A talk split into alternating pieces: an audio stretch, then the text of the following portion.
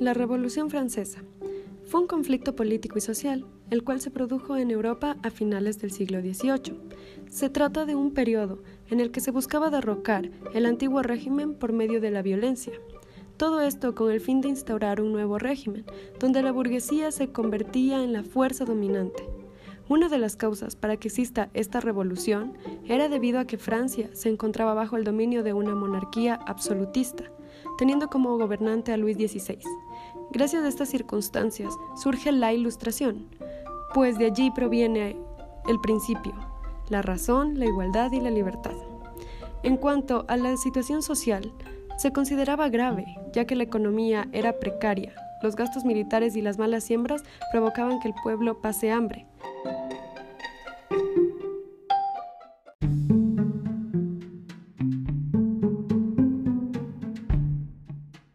Se dividía en tres estados. La iglesia era el primer estado, el segundo se trataba de la nobleza, el tercer estado formado por la burguesía los campesinos, que eran los únicos que pagaban impuestos y hacían los peores trabajos. El rey tuvo que declarar al estado en bancarrota y convocar en 1788 a los tres estados.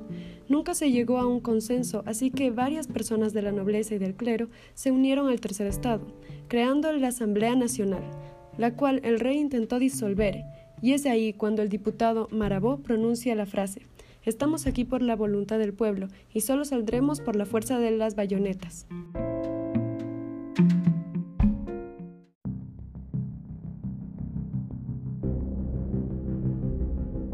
Entonces empezaron por tomarse la Bastilla, símbolo de la monarquía, el 15 de julio.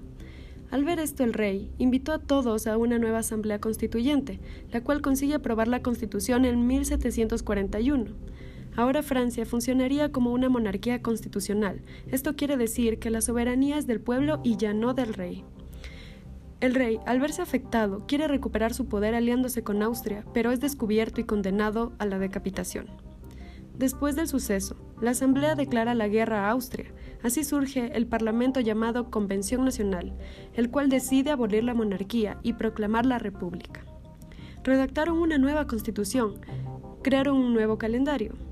Las figuras revolucionarias de aquello son Dalton y Robespierre.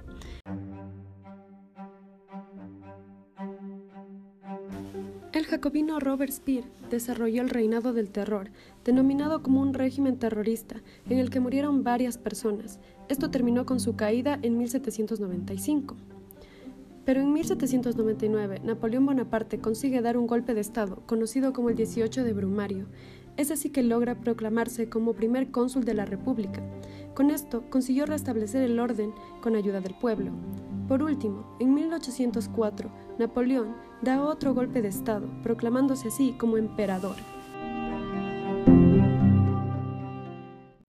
A lo largo de este periodo surgió la frase libertad, igualdad y fraternidad, la cual sin duda fue, es y será su lema oficial.